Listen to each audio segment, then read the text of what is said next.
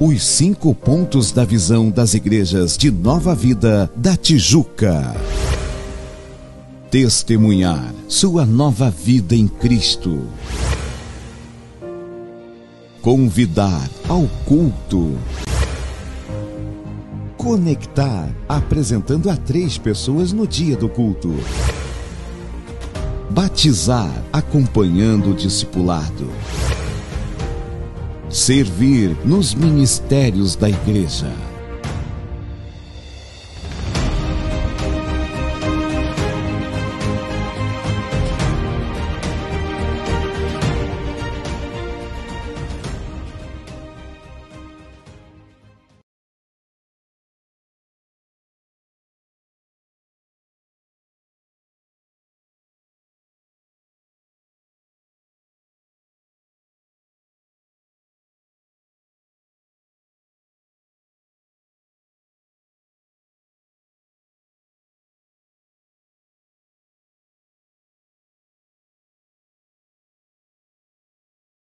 Todos. Boa noite. Boa amém. noite a todos. Amém. Boa noite. A graça e a paz de nosso Senhor e Salvador Jesus Cristo. Amém. A todos que se encontram nos seus lares também. Que Deus vos abençoe poderosamente. Neste momento, gostaria de convidar os irmãos, os que puderem se colocar de pé. Estaremos glorificando ao Senhor, agradecendo por mais uma oportunidade de estarmos reunidos para adorar, para rememorarmos o sacrifício de Jesus. Amém? Vamos orar. Pai querido, Pai amado. Queremos te agradecer, Senhor. Por mais um dia nós estarmos aqui reunidos para te adorar. Queremos te agradecer, Senhor, pelo culto que tivemos pela manhã, Senhor, pela tua palavra, pelos louvores, pelo renovo, Senhor. Senhor, muito obrigado por tudo, Pai. Continue falando dos nossos corações nessa noite, Pai. Que não venha ser somente mais um culto de domingo à noite, não, Pai. Mas que seja algo diferente, algo especial da tua parte. Usa o teu filho que estará ministrando a tua palavra. Cada um que estará aqui trabalhando, estará trazendo a palavra ofertório, a ministração da Santa Ceia, cada louvor. Senhor, que sejamos conduzidos pelo teu Espírito Santo, Pai. Que cada vida que aqui já tenha entrado, Pai, venha receber algo da tua parte. Receba refrigério do teu Espírito Santo, Pai. Senhor, que nessa noite venha ser uma noite de cura, de libertação, de salvação de vidas. E o teu nome seja glorificado acima de tudo e de todos. Continue falando conosco, receba nosso louvor, nossa adoração, Pai. Que saiamos daqui diferentes, Pai. Sim, Deus. Deus, em nome de Jesus Cristo, cada família aqui representada, receber uma bênção da tua parte, Pai. Em nome de Jesus Cristo, Pai. Te pedimos e já te agradecemos por tudo, em nome de Jesus. Amém. Quantos glorificam o nome do Senhor? Amém? Deus. Amém. Aleluia. Vamos exaltar Ele com bastante alegria.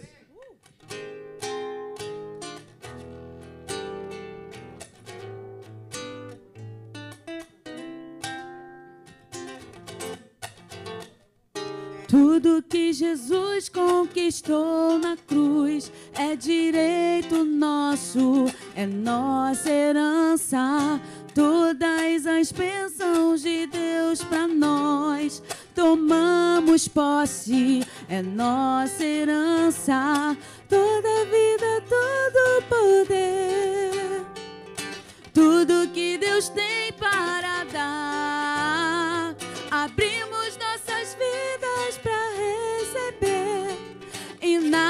nada mais nos resistirá. Maior é o que está em nós do que o que está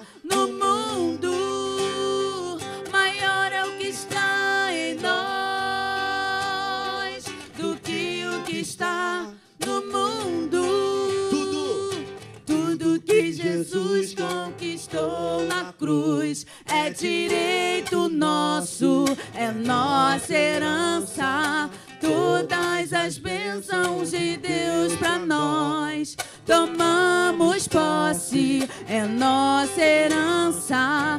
Toda vida, todo poder,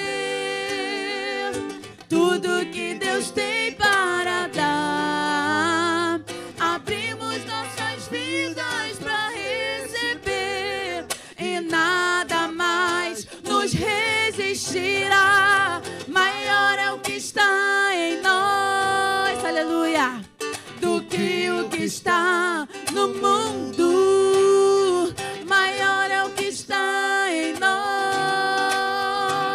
do que o que está no mundo. Maior é o que está em nós do que o que está no mundo.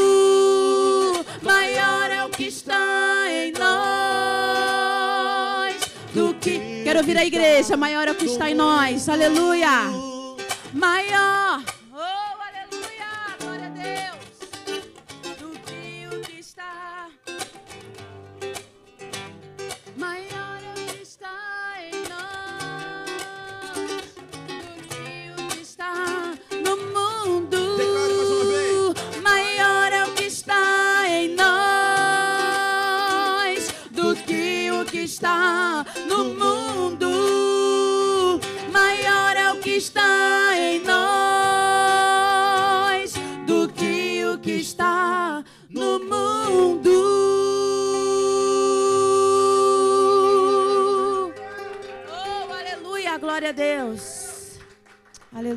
Exaltado seja o nome do Senhor.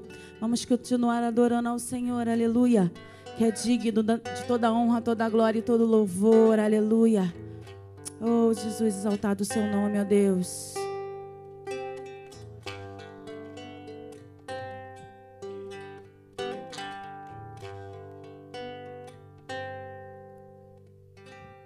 Ao Rei dos Reis consagro tudo o que sou. De gratos louvores transborda o meu coração. Louve ao Senhor.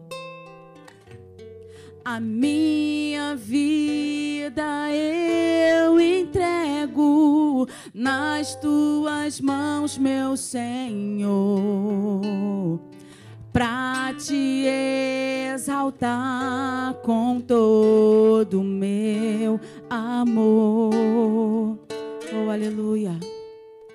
Eu te louvarei conforme a tua justiça e cantarei louvores, pois tu és altíssimo.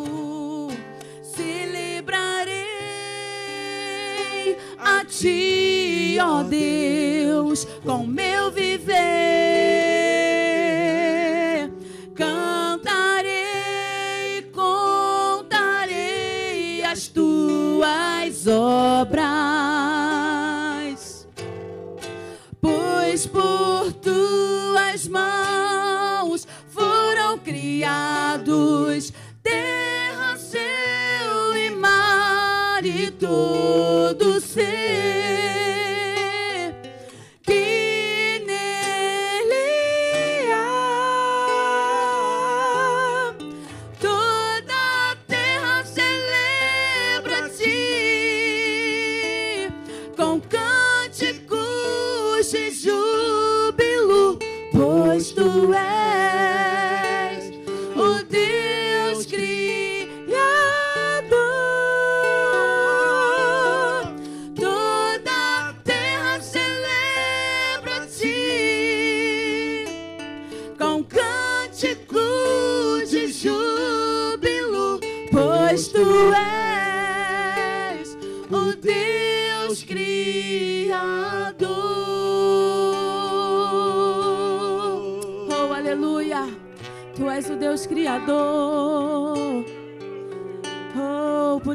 aqui, Senhor, na tua presença.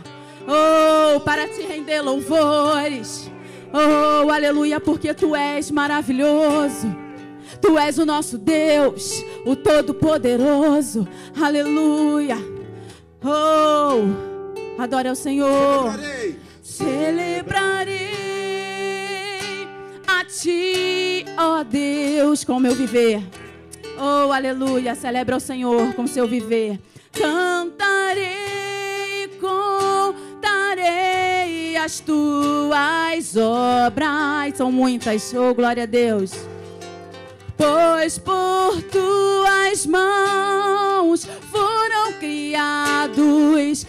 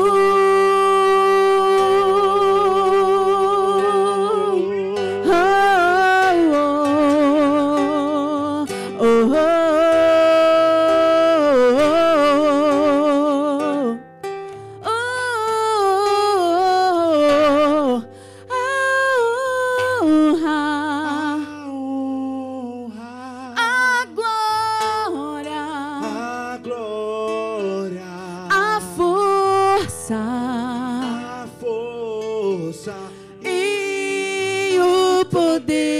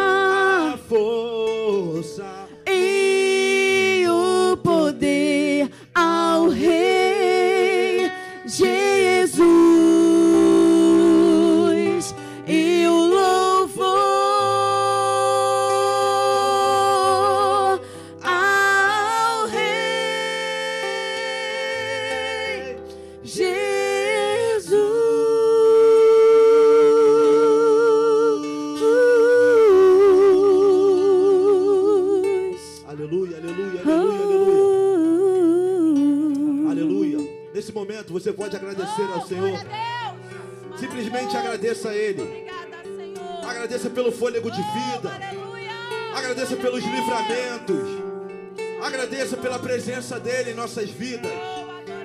Muito obrigado, Senhor, pelo teu cuidado para conosco, meu Deus. Muito obrigado, Senhor, porque nós estamos de pé pela tua palavra, Senhor. Nós estamos de pé pelo teu cuidado, Senhor. Sem a tua presença nós não conseguiremos, meu Deus. Muito obrigado pelo teu sacrifício na cruz do Calvário. Muito obrigado por ter morrido na cruz do Calvário, em meu e o teu lugar. Muito obrigado, ó Deus. Muito obrigado, Senhor. Queremos te adorar, ó Deus. Queremos te entronizar, ó Deus. Oh, aleluia. Aleluia. Aleluia. Aleluia. Aleluia. A Ele a honra, a glória e o louvor. Aleluia. Oh, aleluia.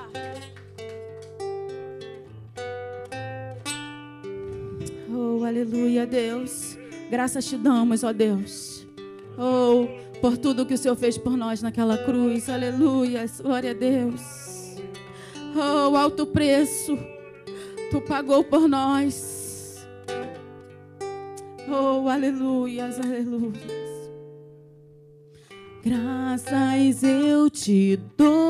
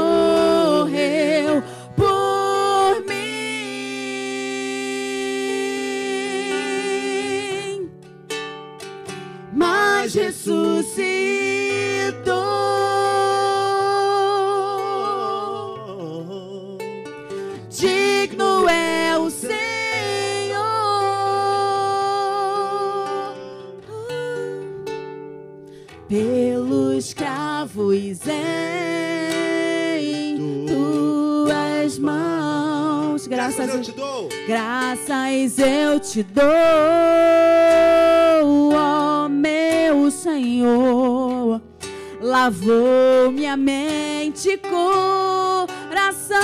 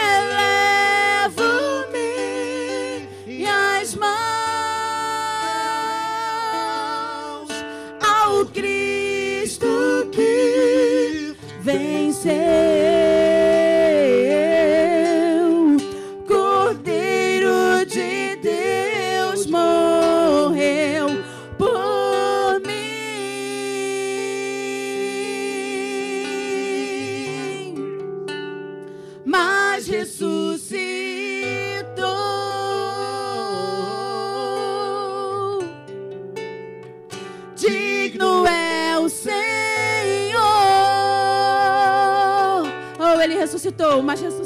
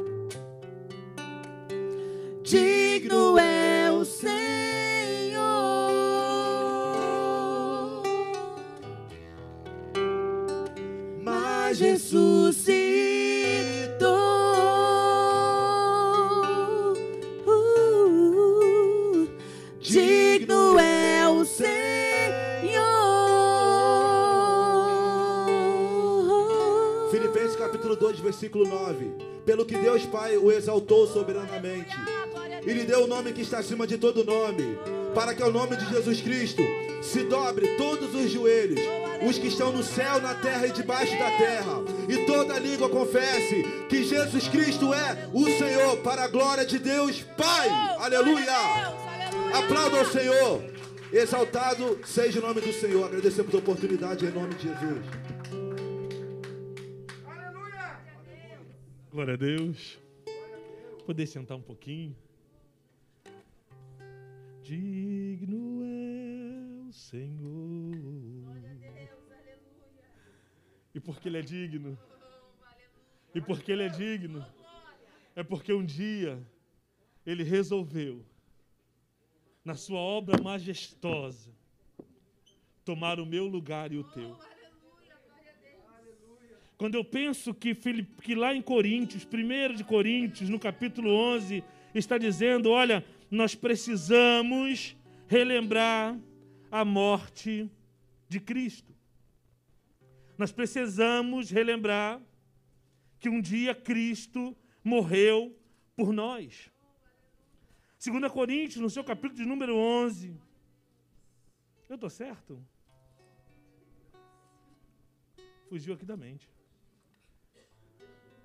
1 Coríntios. No seu capítulo de número 11.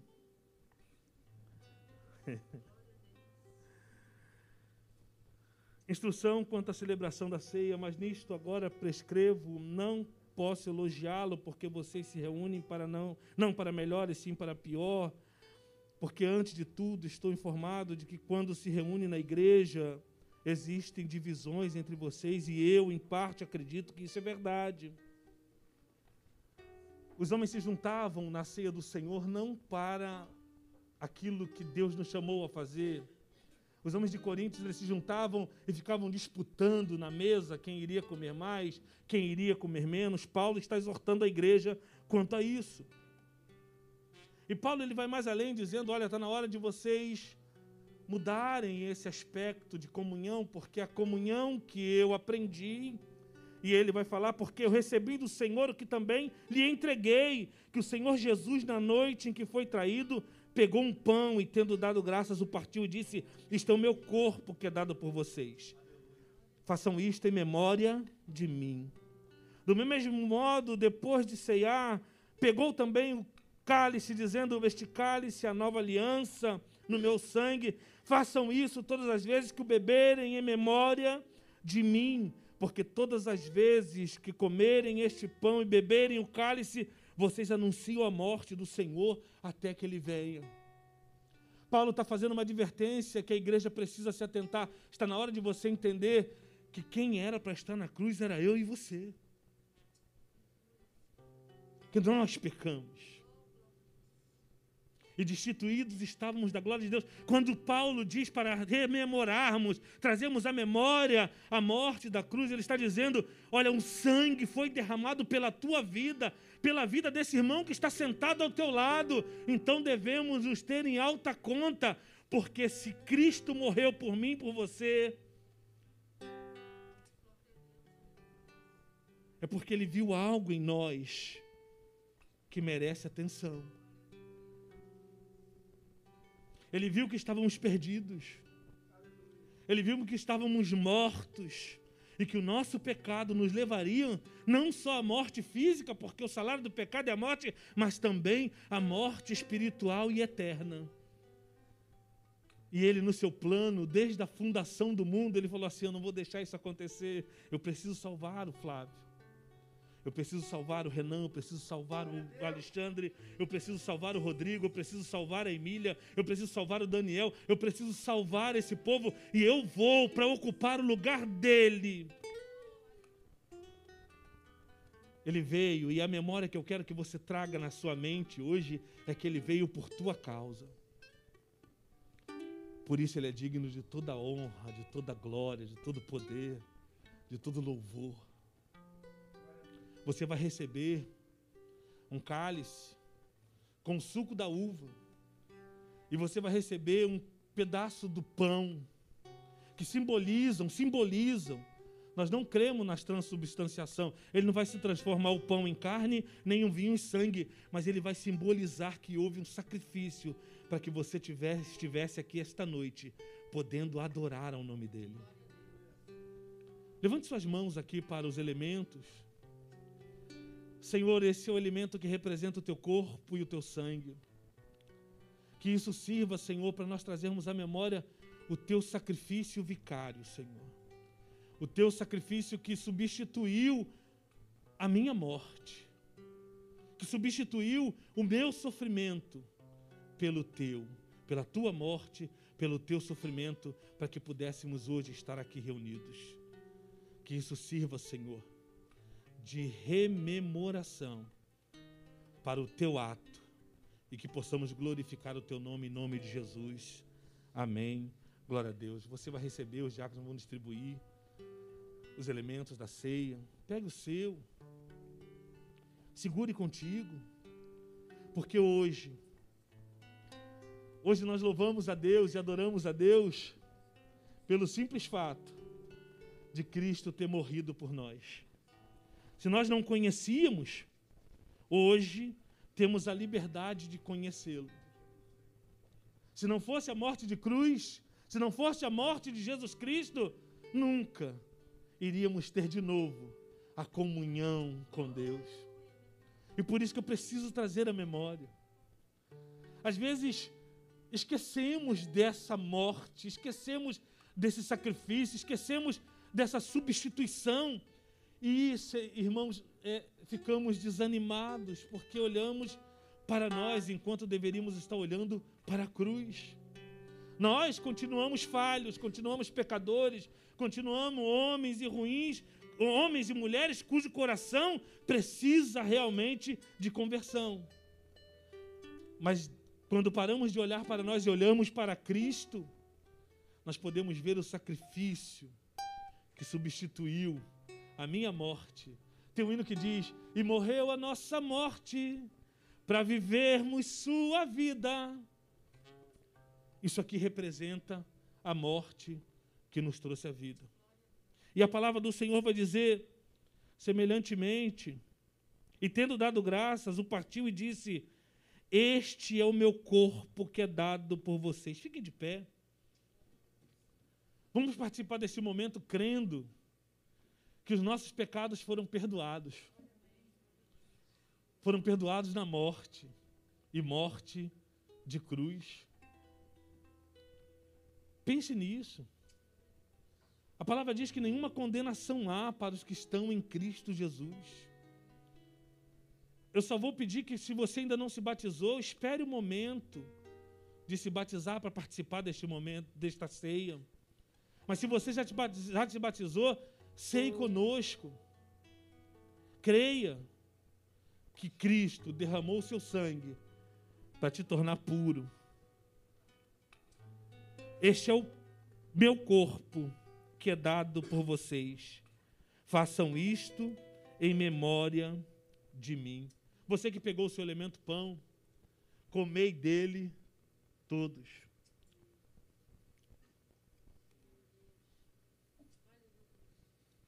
Te louvamos, Senhor. Glória a Deus.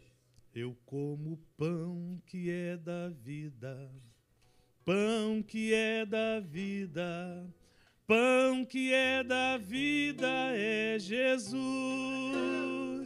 Eu como pão que é da vida, pão que é da vida, pão que é da vida é Jesus. E semelhantemente, do mesmo modo, depois de ceiar, pegou também o cálice, dizendo: Este cálice é a nova aliança no meu sangue. Façam isso todas as vezes que o beberes, em memória de mim. Porque todas as vezes que comerem deste pão e beberem este cálice, vocês anunciam a morte do Senhor Jesus até que ele venha. Nós aqui tínhamos uma uma uma cultura, uma tradição de trocarmos os nossos cálices e depois dizer profeticamente para os nossos irmãos até a próxima ceia. Mas ainda estamos numa pandemia e não vamos fazer isso por enquanto.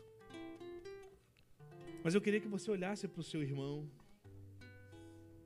levantasse o cálice para ele e dissesse: Até a próxima ceia, até a próxima ceia, até a próxima ceia. Porque nós faremos isso enquanto vivermos para anunciar a morte do Senhor até que ele venha. Já olhou para o seu irmão? Já falou para ele a próxima ceia? Pegue o cálice. Este é o sangue, é o simbolismo do sangue vertido na cruz do Calvário. Bebei dele todos. Glórias a Deus. Senhor, nós te agradecemos, ó Deus. Te agradecemos porque tu derramaste o teu sangue. Senhor, tu se fizeste moer, ó Deus, naquela cruz, para que pudéssemos ter esse momento de rememorar que a tua morte, Senhor, foi para que tivéssemos vida. A tua morte, Senhor, foi para que nossas vidas pudessem ter um sentido. Nós hoje sabemos, ó Deus, que um dia estaremos ceando juntamente contigo na glória eterna. Estaremos contigo, Senhor, na glória eterna por esta morte. E por isso te agradecemos pelo pão, pelo suco da uva, que representam, Senhor, o teu sangue e o teu corpo. Abençoa o teu povo. É o que nós te pedimos em nome de Jesus. Amém. Glórias a Deus. Você pode dar uma linda salva de palmas para o Senhor, porque Deus é bom, Deus é maravilhoso. Aleluias. Amém. Boa noite, amada igreja. Pode tomar o seu assento. E se você está feliz com o Senhor Jesus, você pode aplaudir o Senhor Jesus mais uma vez. Forte aí, bem forte. Toda honra, toda glória é dele. Amém, meus amados irmãos. Você está feliz de estar aqui esta noite com o Senhor? Amém. Glórias a Deus. É, antes da gente ministrar o momento do ofertório, vamos aos avisos. Minha amada e querida irmã Marina, por favor, muito obrigado. Aniversariantes do mês de dezembro. Dia 1 foi aniversário da nossa diaconisa Luciana Gama. Dia 3, Vitória Reis, é verdade. Fez aniversário agora. Falamos, mandamos uma mensagem para ela com muito carinho. Dia 8, diaconisa Érica Fragoso. Perdão, pulei a Amanda, né? Amanda, dia 6, amanhã. Dia 8, diaconisa Érica Fragoso, nossa, nossa decana. Dia 11, Mônica Dominici. 13, Patrícia Francelino. Dia 13 também, nossa ministra Tati. E dia 14, nosso missionário Alexandre Reis. Parabéns, meus amados. Lembrando os irmãos que no última, na última quarta-feira. Será que não, teremos esse mês?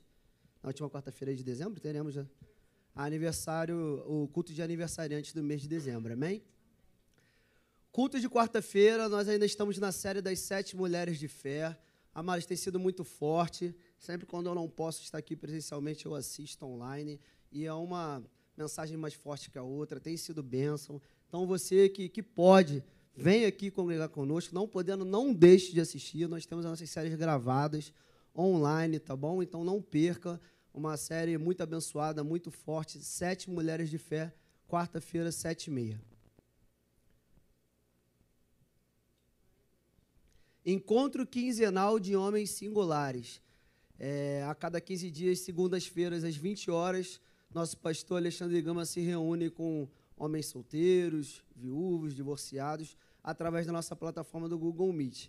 Então, se você já participa, tenho certeza que tem acompanhado e tem, já ficou sabendo já que é uma bênção. Mas se você está de fora, por favor, dê o nome ao nosso pastor, pode me procurar também, nossos mi- missionários, o diácono Renan, para poder participar. E semanalmente, todas as quintas-feiras, o encontro das mulheres às 19 horas também pelo Google Meet com a nossa diaconisa Luciana Gama. Não perca, dê seu nome se você está de fora, que você está perdendo, que é uma bênção. Paz. Pessoal, paz sempre é as últimas sexta-feiras de cada mês, mas esse mês, excepcionalmente, na próxima sexta-feira, agora, dia 10, às 18 horas, nos reunimos aqui, fazemos a comida, alguns trazem a comida já pronta, e nós vamos às ruas poder semear um pouco do amor de Cristo, né, para as pessoas que estão na rua, levando o- um pouquinho de comida, e a gente faz uma oração, a gente dá uma palavra, é uma forma de a gente estar fazendo aí um pouco, demonstrar um pouco do amor de Cristo, amém? A gente precisa de voluntário, meias, roupas e pessoas para ajudar aqui na obra. Ordenação pastoral.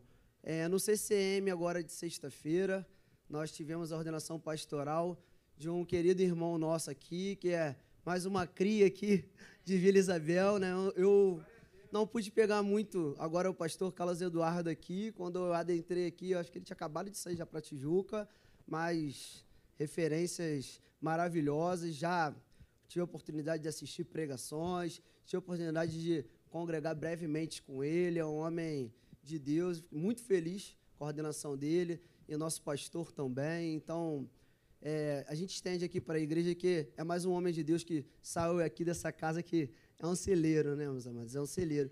E juntamente o nosso amado Israel Danon, que é líder de todo o Ministério dos Jovens, meu líder também. Então a gente ficou muito feliz com essa ordenação pastoral e a gente participa toda a igreja e mais dois novos pastores do nosso ministério, amém? Nosso retiro de carnaval, cancelados. Dia 25 de fevereiro a 2 de março, mais ou menos uma semana aí, lá em Cachoeira de Macacu. É um sítio maravilhoso. É, ainda temos vagas, se você ainda não se inscreveu, nos procure. Pode acessar diretamente o site que está aí no slide. E hoje a gente já está no último lote, que é essa opção de parcelar. Agora nós, eu dei já uma notícia maravilhosa, não teremos mais juro no parcelamento. Então, se você assim quiser participar, dividindo em até 10 vezes, será 10 vezes de 53 reais, não mais 62. Amém? E se tiver a oportunidade de efetuar o pagamento à vista, é 530. Amados, lembrando que eu sei que é um valor que ele não é muito acessível. Porém, é uma praticamente uma semana, né? Num retiro maravilhoso, onde os seus filhos, sobrinhos, enfim, familiares, estarão ali passando os dias maravilhosos ali com o Senhor. A gente acorda com Deus, almoça com Deus, lancha, janta, dorme com Deus. É ministração o tempo todo, é momentos únicos. Eu vim de outra igreja que não tinha nem retiro, então eu tive experiências maravilhosas em retiro ali. Quando eu adentrei, foi num retiro de família também. Eu tenho é, marav- é, notícia, é, memórias maravilhosas desse dia. Então, e ali tem toda a alimentação. Eles terão café da manhã, almoço, lanche da tarde, janta, ceia. é, teremos um churrascão. Então, como as coisas não estão baratas, não tem como valor ser abaixo disso. Porém, por favor, não fique de fora. Passe as suas condições para a gente. A nossa igreja ela vai se abraçar, ela vai se fechar. A gente não quer deixar nenhum jovem de fora. Amém? Missionário Alexandre, então, como o missionário Flávio Franco está falando, missionário Alexandre está à disposição. Você que precisa de alguma ajuda, por favor. Missionário Alexandre dos Reis, tá bom? Ele irá te ajudar. E de repente, quarentei. Aniversário da Amanda. E todos os anos a Amanda, que é uma referência para gente, ela faz o aniversário dela dessa forma. E para o presente dela, ela ficará muito feliz se você puder doar fraldas infantis MIG ou então fraldas geriátricas G ou GG. São doações que poderão ser entregues diretamente para a Amanda até o dia 8 de dezembro, tá bom? Qualquer coisa, aqui deve estar um pouquinho pequena, mas para quem não tiver, fale com a gente para conseguir o WhatsApp da Amanda. E serão doações diretamente para a senhora Maria Auxiliadora, que teve um AVC, e para uma outra menina que agora eu não estou conseguindo enxergar. Ah, é uma associação, para uma associação, amém? Então, se você puder, nos ajude, dê esse presente de aniversário para a Amanda, amém? Opa, tivemos aí, foi no dia de ontem, batismo maravilhoso dos nossos amados irmãos, Sérgio, Poliana, Thaisa e Lucas. Eles se batizaram ontem, mais uma turma nossa, e as fotos aí desse momento único. É a melhor decisão que a gente pode ter na nossa vida, é a gente entregar a nossa vida, reconhecer Ele como digno, soberano. Nossa, que foto bonita, hein? E os momentos únicos que nós tivemos.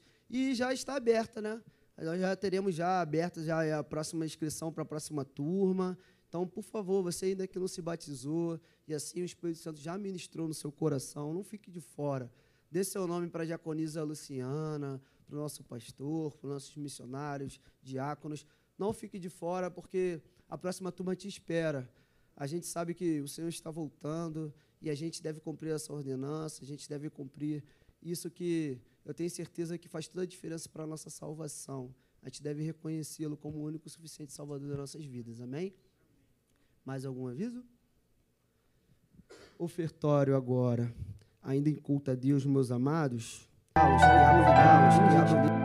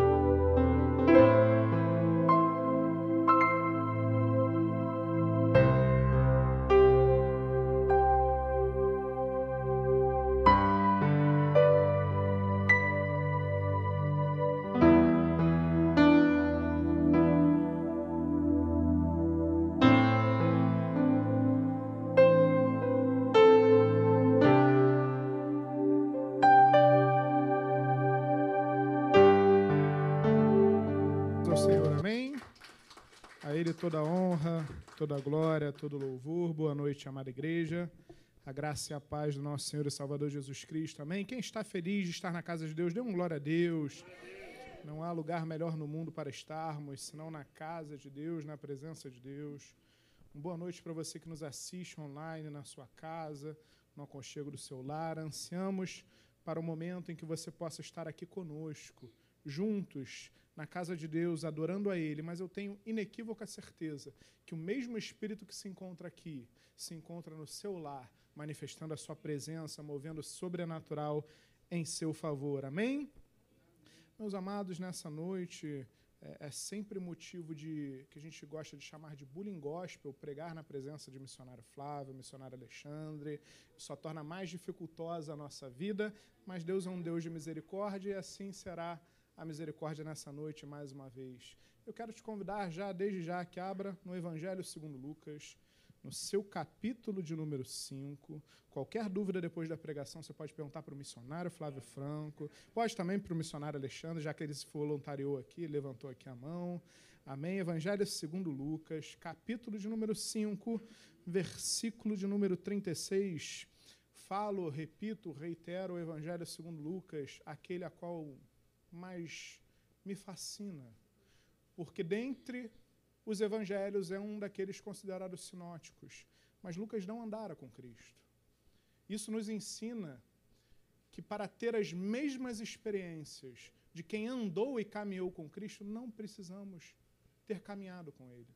Lucas relatou, Lucas teve experiências, Lucas teve encontros com Deus, direcionamentos de Deus, diametralmente semelhantes àqueles que caminharam com Cristo. E assim é conosco. Não precisamos ter vivido há mais de dois mil anos atrás para ter as mesmas experiências, desfrutadas sim por aqueles que tiveram o privilégio de caminhar quando Jesus estava aqui, em carne. Só que tem algo lindo nas nossas vidas. Jesus está vivo e Ele está aqui nesse lugar, nessa noite, para falar comigo, para falar contigo. Evangelho segundo Lucas, no seu capítulo de número 5, versículo de número 36, se você achou e assim puder nessa noite se colocar de pé para a leitura prefacial do texto. Assim diz a palavra do Senhor. Também lhes disse uma parábola: Ninguém tira um pedaço de veste nova e o põe em veste velha pois rasgará a nova, e o remendo na nova não se ajuntará à velha. Feche seus olhos, curve sua cabeça. Pai amado, em nome de Jesus, eis aqui, Senhor, uma pequena porção da tua santa e preciosa palavra. Porção essa que nós cremos que cura, que liberta, que transforma, que nos direciona, que fala conosco. Então, Paizinho, nessa noite te pedimos que não seja diferente.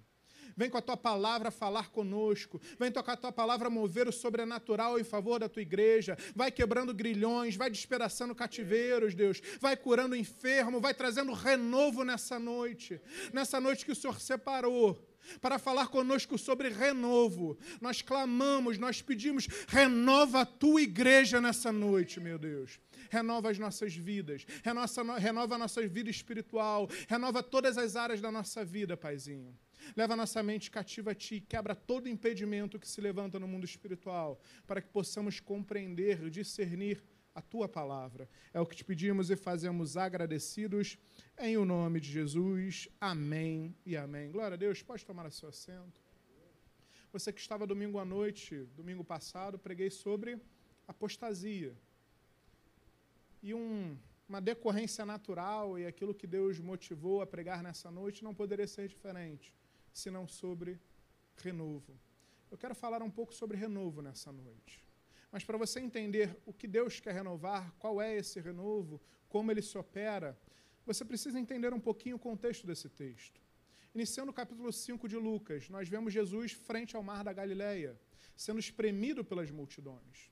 E ali Jesus começa a chamar discípulos, começa a realizar milagres. Ali nós vemos o milagre da pesca maravilhosa. Em seguida, Jesus cura um leproso. E aí a palavra de Deus vai nos mostrando tantas, tantas milagres, Jesus operando em meio à multidão. Lembre-se do paralítico, que quando Jesus está ali em meio à multidão, ele é colocado frente a Jesus pelos, por homens que carregavam aquele leito, que vão num eirado, ou seja, num terraço, descem o leito perante Jesus. Jesus cura aquele homem. E no meio da cura daquele homem, naquele local existiam fariseus e escribas, vindos da Galiléia, vindos de Jerusalém, vindos de, da Judéia, vindos dos mais é, de todos os locais ali da, da, da circo-região. E quando Jesus cura aquele leproso, nós haveremos de falar um pouquinho mais à frente, eles começam a razoar contra Jesus. E aí, continua o capítulo 5 nos falando que eis um homem convida Jesus para um grande banquete. Levi, quem? Mateus. E Jesus vai até aquele banquete. E, de novo, temos ali a presença de quem? Escribas, e os ministros da lei. E aqueles escribas continuam arrazoando contra Jesus.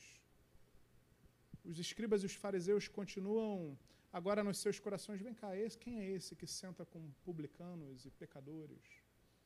E nesse contexto todo, passado um pouquinho isso, chega um grande momento, onde nós lemos o versículo de número 36. Feito esse breve resumo, essa breve introdução, vamos novamente à leitura do versículo 36, que diz assim: Também lhes disse uma parábola: Ninguém tira um pedaço de veste nova e põe em veste velha, pois rasgará a nova e o remendo na nova não se ajuntará à velha. Para você entender o contexto dessa parábola, dessa declaração de Jesus, você tem que compreender que vestes naquela época não era como hoje. Meus amados, hoje roupa está muito acessível. Nós temos fábricas, produção em massa. É muito fácil você conseguir uma roupa da mais barata, mais cara. Hoje temos um acesso muito facilitado, mas naquela época isso não era uma verdade. Naquela época, roupa era um artigo de difícil acesso. Não era incomum que peregrinos fizessem toda a sua jornada com uma única veste de roupa.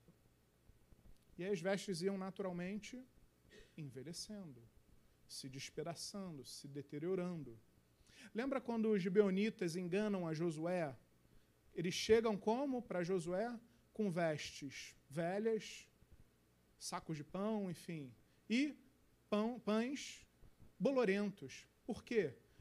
Para convencer a Josué que eles vinham de uma jornada longa, que eles não eram um povo da região, que eles eram um povo distante. Assim, conseguiram ludibriar a Josué e fazer uma aliança com ele. Então, vestes era algo muito difícil, não era tão fácil. E aqui, Jesus faz a seguinte afirmação: ora, ninguém tira um pedaço de veste nova e põe uma velha. Porque se colocar na velha, naturalmente vai perecer, a velha vai rasgar.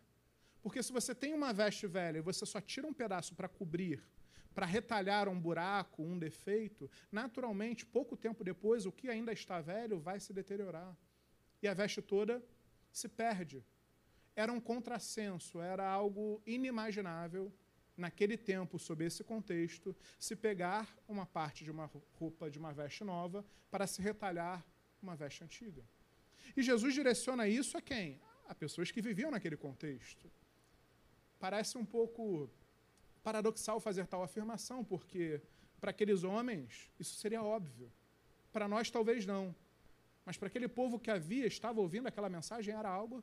Não, tá bom. Ok, entendi. Claro, ninguém vai colocar um pedaço de roupa nova numa velha.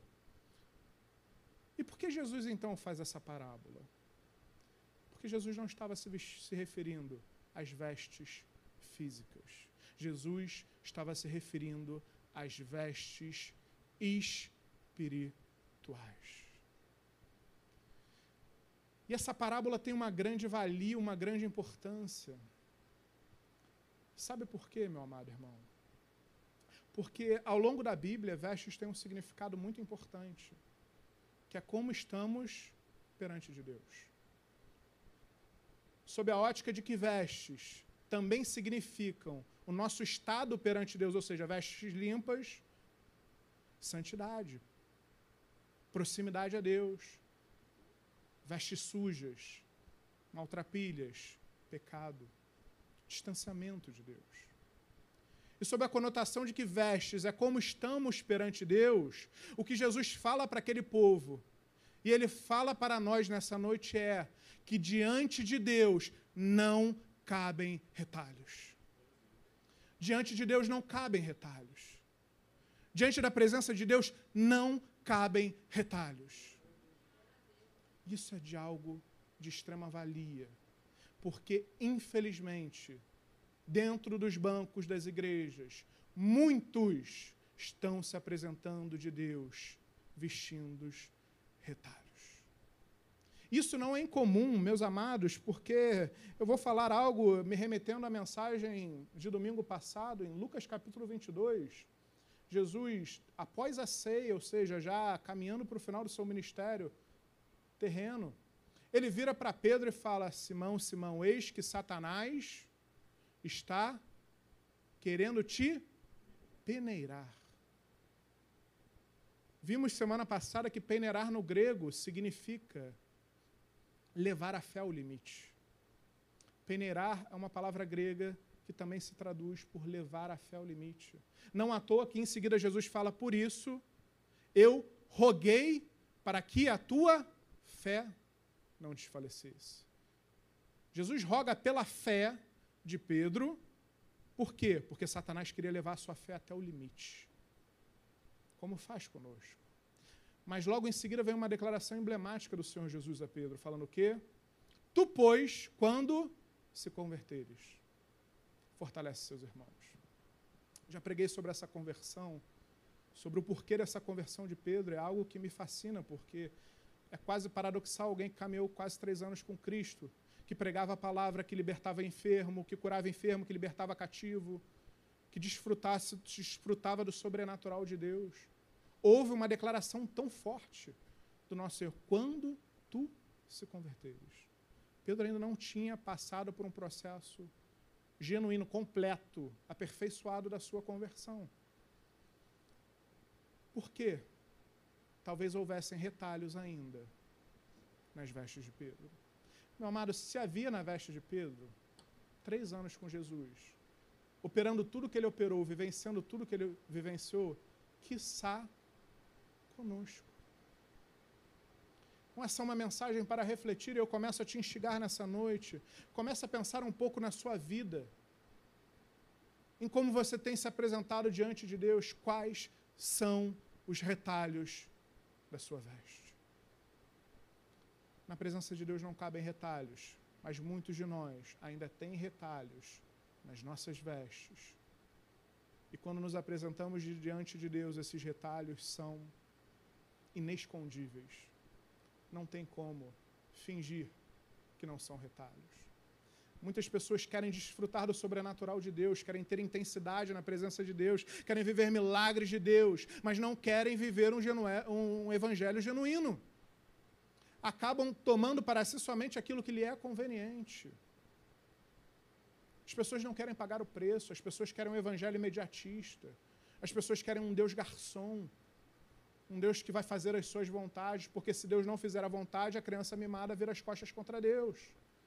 Ou se não acontece da maneira que nós queremos, da maneira que vislumbramos, começamos a murmurar contra Deus. Um evangelho pela metade, um evangelho fracionado. Isso são vestes remendadas. Eu não posso simplesmente pegar a minha veste antiga e começar a botar frações de remendo de roupa nova, porque aquilo que era antigo, aquilo que não era novo, vai se despedaçar, vai se romper. Era isso que Jesus estava falando para aquele povo. Começa a refletir nessa noite. O que, que tem retalhado na sua veste? E olha só, o Senhor Jesus continua no versículo 37, caminhe comigo. E ninguém põe vinho novo em odres velhos, pois o vinho novo romperá os odres, entornar-se-á o vinho e os odres se estragarão. Hoje é uma noite onde tivemos a Santa Ceia do Senhor, você sabe o que o vinho representa: o sangue de Jesus. Tal como o vinho também, ao longo da, da, da, da Bíblia, denota-se também, se, se traduz por alegria. Vinho tem tradução como alegria, vinho tem tradução como sangue de Jesus. E aqui é mais um alerta que o Senhor Jesus fala sobre a nossa vida, o nosso estado espiritual. Quando ele compara, por que Jesus fala, olha, eu não posso pegar um vinho novo, e Jesus tem um vinho novo para a nossa vida um vinho novo com uma nova aliança, com um tempo de graça, com um tempo de perdão, com um tempo de libertação, por um tempo onde Ele tomou sobre si as nossas dores, onde Ele levou nossos pecados encravados naquela cruz.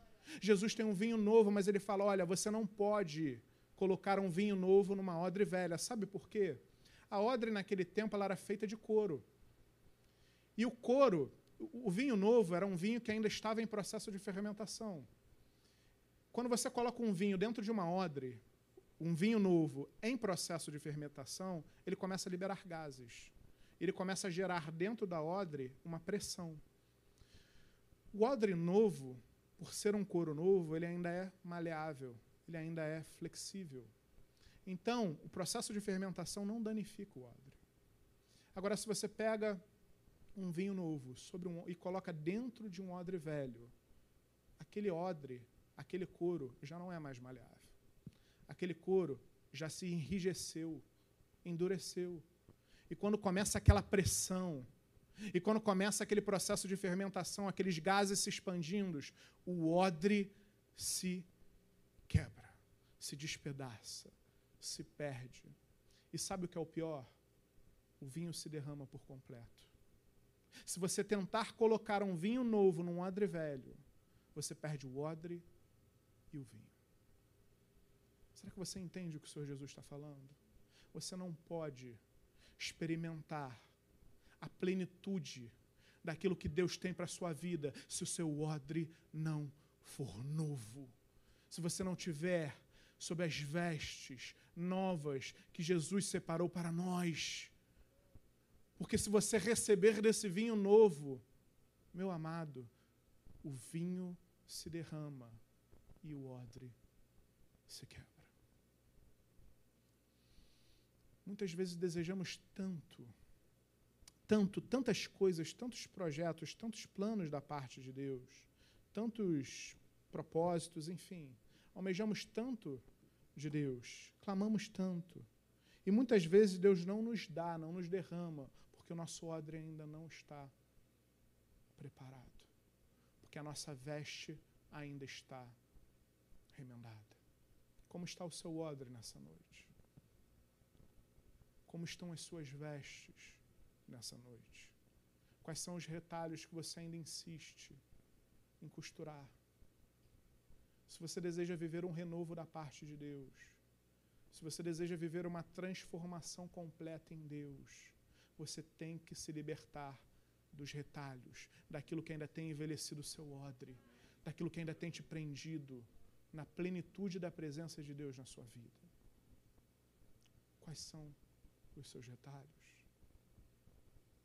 Porque quando nos convertemos e começamos a conhecer o Evangelho, meus amados, temos que estar dispostos a uma transformação completa da nossa vida da nossa mente. Eu conheço tantas pessoas que experimentaram o sobrenatural de Deus, que viveram uma experiência tremenda com Deus e começaram a almejar Deus. E foram conhecendo a palavra, foram se aprofundando. Ih, mas eu vou ter que parar de, de beber?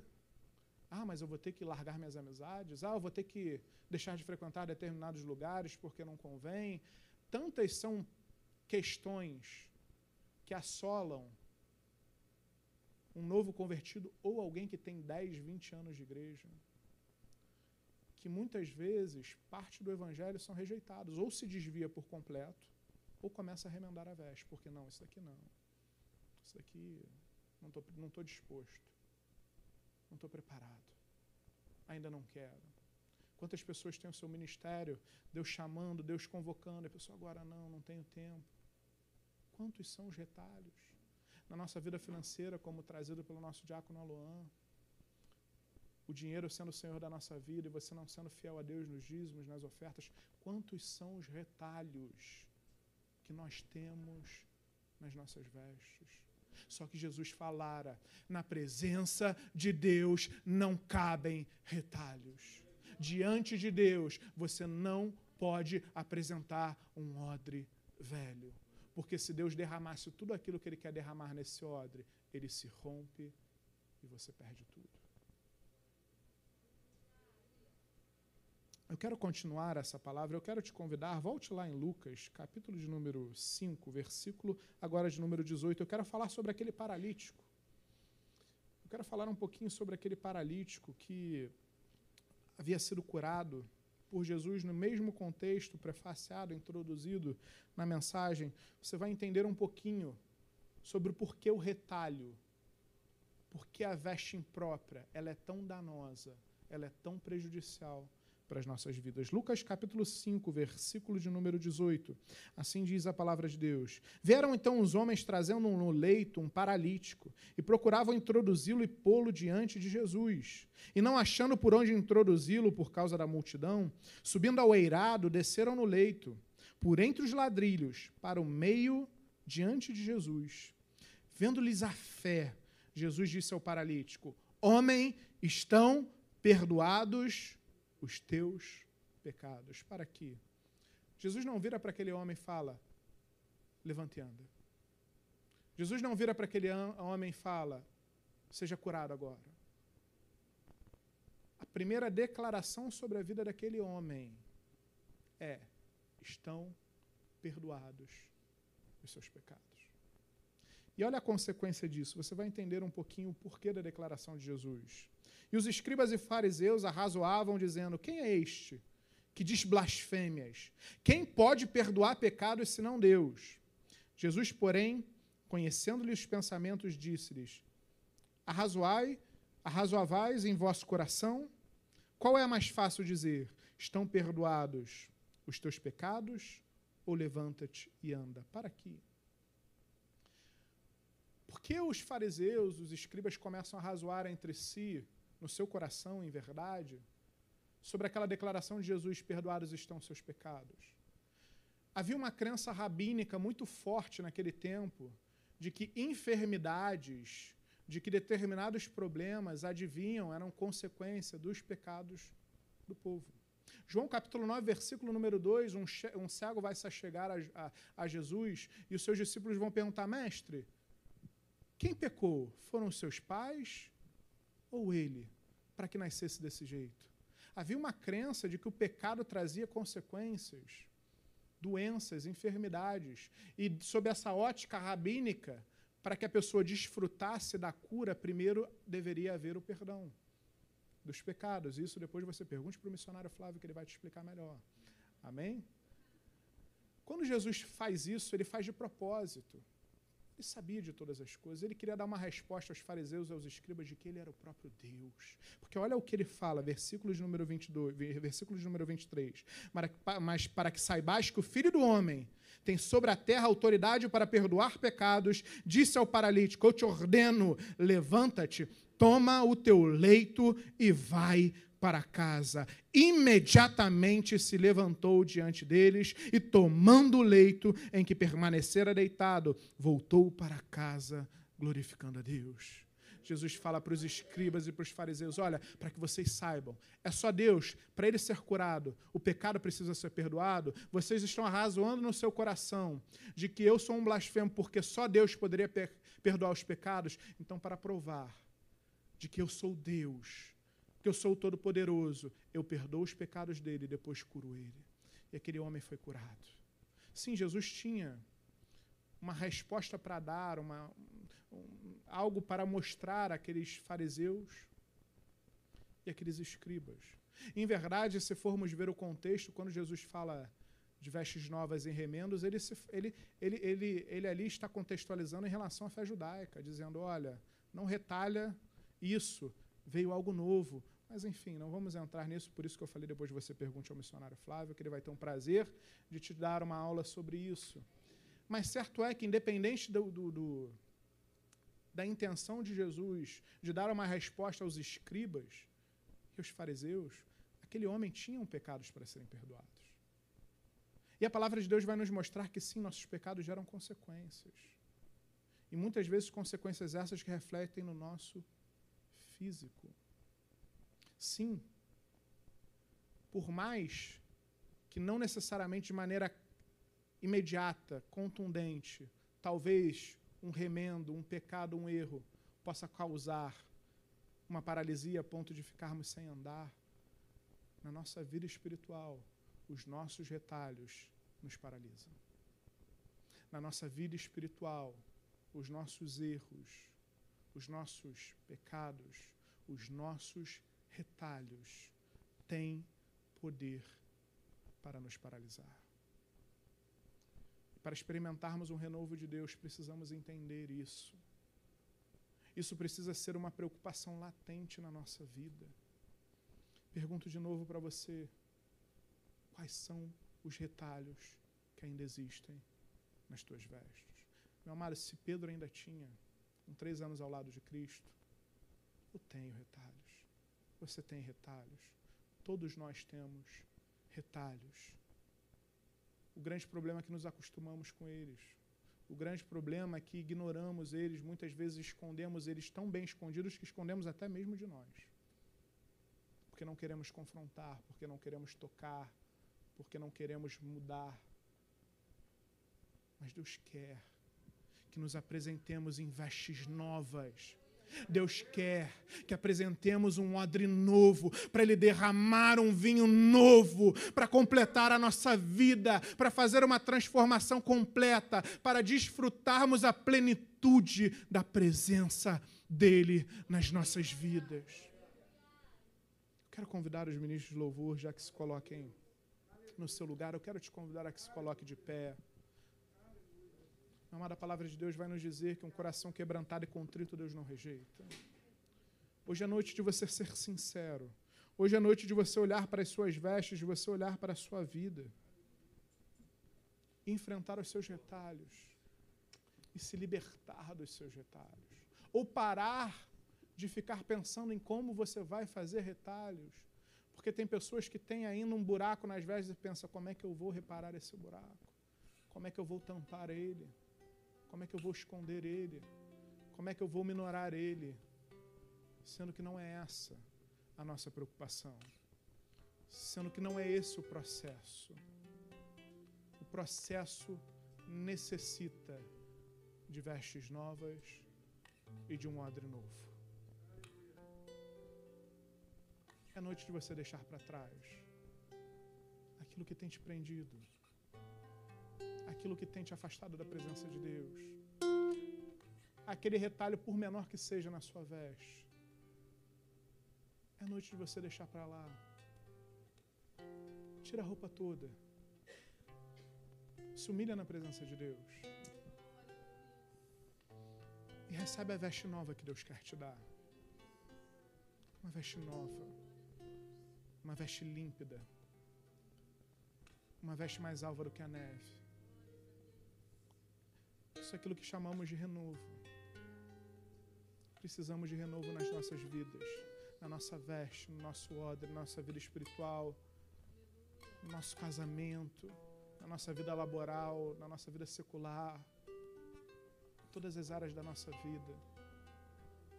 Feche seus olhos, comece a comece a pensar sobre como estará a sua vida, como estão as suas vestes. A palavra de Deus vai nos dizer, Zacarias capítulo 3, versículo de número 8. Ouve, pois, Josué, sumo sacerdote, tu e os teus companheiros que se assentam diante de ti, porque são homens de presságio. Eis que eu farei vir o meu servo, o renovo. Jesus é o renovo das nossas vidas. Diante de Jesus não precisamos de retalho, porque Jesus é o nosso advogado junto ao Pai. Diante de Jesus não precisamos de retalho, porque Ele tomou sobre si as nossas dores. De Jesus, na frente de Jesus, não precisamos de retalhos, porque Ele tomou sobre si as nossas enfermidades. Então é noite de se libertar dos retalhos. Então é noite de vestir vestes novas. É noite de buscar um renovo em Deus. Porque se Deus te trouxe aqui nessa noite, ou se você está ouvindo essa mensagem, é porque Deus tem algo novo para a sua vida. É porque Deus quer derramar um vinho novo. É porque Deus quer derramar uma unção nova. Mas você não pode receber dela se não tiver um odre novo.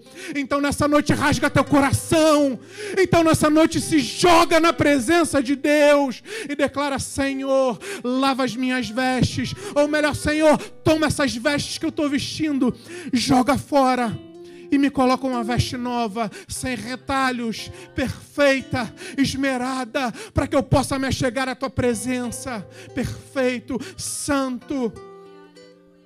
Porque é isso que precisamos. Precisamos dessas vestes. Precisamos desse vinho novo. Então começa a clamar, começa a adorar a Deus nessa noite. Permita o renovo de Deus mudar aquilo que precisa ser mudado na sua vida, para que no lugar de retalhos, as tuas vestes sejam perfeitas. Começa a adorar, começa a clamar. Rasga teu coração a Deus.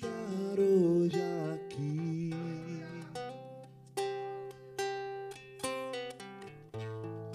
Quero conhecer mais de ti.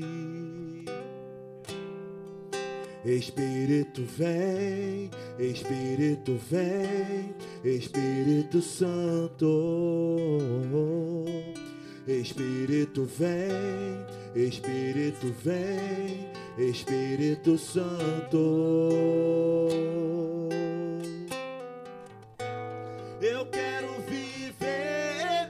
Algo novo. Faz meu coração arder de novo, fazendo todo medo desaparecer, trazendo sobre mim um novo amanhecer. Eu quero viver algo novo. Vem me visitar hoje aqui. Faz meu coração mais de ti. Espírito vem.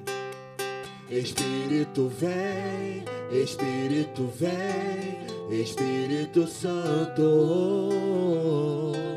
Espírito vem, Espírito vem, Espírito Santo.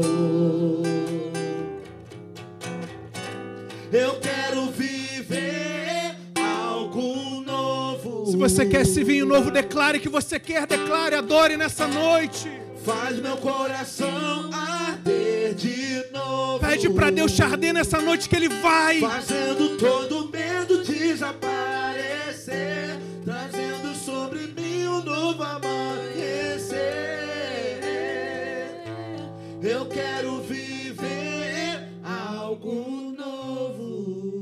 A mão no seu coração. Pai amado, em nome de Jesus, declaramos nessa noite que queremos viver algo novo. Queremos receber esse vinho novo. Não queremos mais retalhos. Não queremos mais jeitinho. Não queremos mais meia parte. Queremos o todo. Queremos tudo aquilo que vem de Ti. Tudo aquilo que o Senhor guardou para nós. Deus, em nome de Jesus. Sobre a minha vida, sobre a vida dos meus irmãos. Vai mostrando agora cada retalho. Aquele que escondemos mais bem escondido.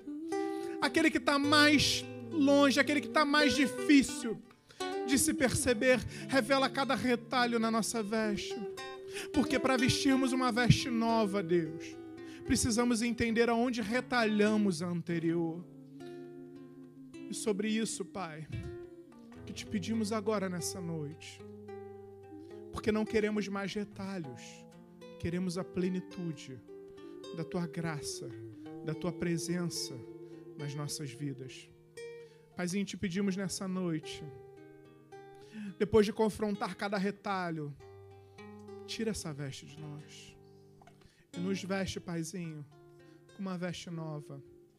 Nos coloca um odre, um odre novo nas mãos e derrama esse vinho precioso e novo, nos enchendo. Entendemos, Pai, que um vinho novo dentro de um odre fermenta. E sobre a fermentação, a pressão. E sobre a fermentação, há gases. Há um ambiente que muitas vezes não é cômodo. Mas quando o odre é novo, a pressão vem, os gases são liberados, mas o odre permanece intacto. Por isso, Deus, tomamos posse desse odre novo. Tomamos posse dessas vestes novas. Te glorificando, te bendizendo e clamando a Ti, nos ajuda. Porque de nada vai adiantar recebermos vestes novas e um odre novo. Porque se não cuidarmos das vestes, elas rasgarão. Porque se não cuidarmos do odre, ele envelhecerá. Ele não será mais maleável. Ele não será mais flexível. Ele não será mais suscetível a aguentar o vinho novo. E como a tua palavra diz, aquele que prova do vinho novo não deseja mais o vinho velho, porque sabe quão bom é esse vinho novo. Queremos esse vinho todos os dias na nossa vida. Muito obrigado, Jesus, pelo teu sangue precioso derramado naquela cruz em favor de nós, que nos lavou, que nos remiu, que nos reconciliou com o Pai. Muito obrigado, meu Deus. Nós te louvamos, nós te adoramos em o nome de Jesus. E se você crê nisso, dê um amém, dê um glória a Deus e uma salva de palmas para o Senhor, amém? Glória a Deus. Ainda de pé, estamos caminhando para o encerrar da liturgia do nosso culto. Não encerre o seu culto a Deus. Encerre a liturgia. Continue cultuando a Deus no caminho para sua casa, na sua casa, ao longo dessa semana, no seu trabalho. Continue cultuando, adorando a Deus. E não permita retalhos na sua veste. Deus colocou vestes novas em você nessa noite, te deu um odre novo. Cuide. Cuide. Cuide dele, amém? Feche seus olhos, vamos orar. Pai amado, em nome de Jesus, muito obrigado. Graças te damos a Ti pela Tua palavra. Graças te damos a Ti pela Tua misericórdia, que é a causa de não sermos consumidos. Graças te damos a Ti porque saímos daqui renovados e não retalhados. Saímos daqui, Deus, com a compreensão de que na Tua presença não cabem retalhos e sairemos daqui cada vez mais buscando, lutando com todas as nossas forças para preservar as nossas vestes, para preservar os nossos odres. Muito obrigado, Senhor. Te pedimos, Pai, cuida dessa veste, cuida desse odre, Nos ajuda nesse processo. Porque se depender só de nós, Paizinho, amanhã já rasgamos essa roupa. Porque amanhã já furamos. Talvez nem amanhã, talvez hoje mesmo. Então continua a nos ajudar, continua a nos fortalecer, continua a nos dar discernimento espiritual, graça, para que possamos cuidar da nossa veste e do nosso odre. Senhor, te pedimos, abençoa essa semana que se inicia. Deus, que tenhamos uma semana abençoada com a tua plenitude, com a tua presença quanto mais na nossa vida. Nos livra de toda intempérie no trajeto do nosso lar, nos dá uma semana em paz, nos livrando de todo mal, de toda dificuldade, paz sobre o mal, sobre a porção do mal, guardada para cada dia. Que não desanimemos, porque quando temos esse vinho novo, compreendemos que há gases, que há pressão, mas temos a certeza que o odre não se romperá. Muito obrigado, Paizinho. Nos despede na tua santa paz e segurança sobre o amor de Deus Pai, sobre a graça e a paz do nosso Senhor e Salvador Jesus Cristo e sobre as ricas e doces consolações do Espírito Santo de Deus. Que elas sejam sobre nós, hoje e para todo sempre. E toda a igreja diga amém. Ide em paz. Deus vos abençoe rica e abundantemente. Amém.